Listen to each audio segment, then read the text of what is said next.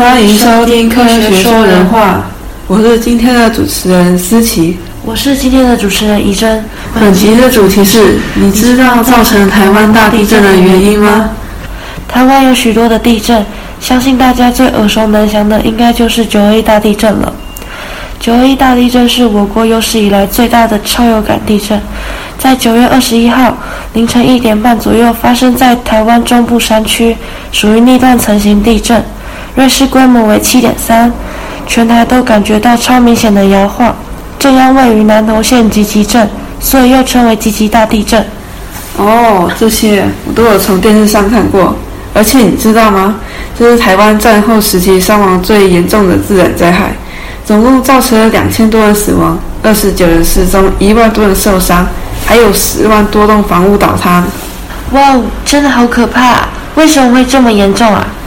因为呢，台湾位于聚合型板块交界处，多为浅层地震。加上西部的人口密集，又是松软的冲积平原，会放大地震波，容易造成土壤液化。而且地震发生位置通常距离地表较近，所以震动强烈，容易造成重大灾害。哦，那什么是聚合型板块？什么又是地震波啊？聚合型板块呢，就是指两个板块在互相靠近；地震波则是指以地震为能量来源的波动。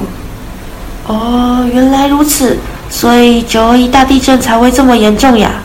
哎呀，那前面提到西部的伤亡和损失往往比东部严重，是因为板块聚合在西部地区吗？这其实不是的。从地震发生的地区进行统计呢，我们大致可以猜测板块交界处应该在东部，但是因为西部的人口比较密集。且菲律宾海板块撞击到欧亚板块的地方正好是台湾的东部，所以台湾东部发生的地震较多。不过大部分的地震都发生在海底，所以一般造成灾害都比较小。那有没有例外呢？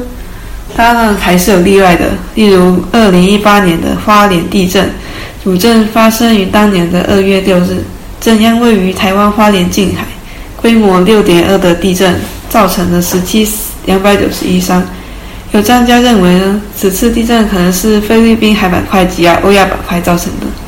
虽然没有九二一那么严重，但也造成了近五六年来最严重的地震。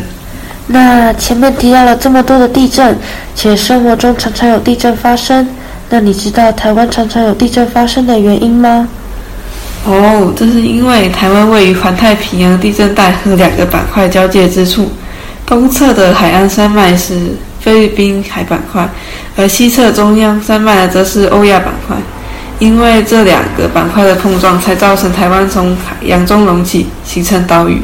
而只要有碰撞呢，就会造成地震，当然就会常常发生地震哦。哇哦，真的假的呀？听起来好可怕哟。那我们可以怎么做才能减少伤亡呢？像是九二一国家防灾内政部规定，全台每年学校九月二十一日都要进行演习，以确保地震来临时不会惊慌失措，造成不必要的伤亡。虽然地震属于自然灾害，无法避免，但可以事先做好演练和应变措施，减少地震发生时的伤亡。以上资料来源皆于地科课本、科学月刊、台北市教育局和维基百科。下一集的主题是石虎的消失会影响人类吗？我们下一集再见，拜拜。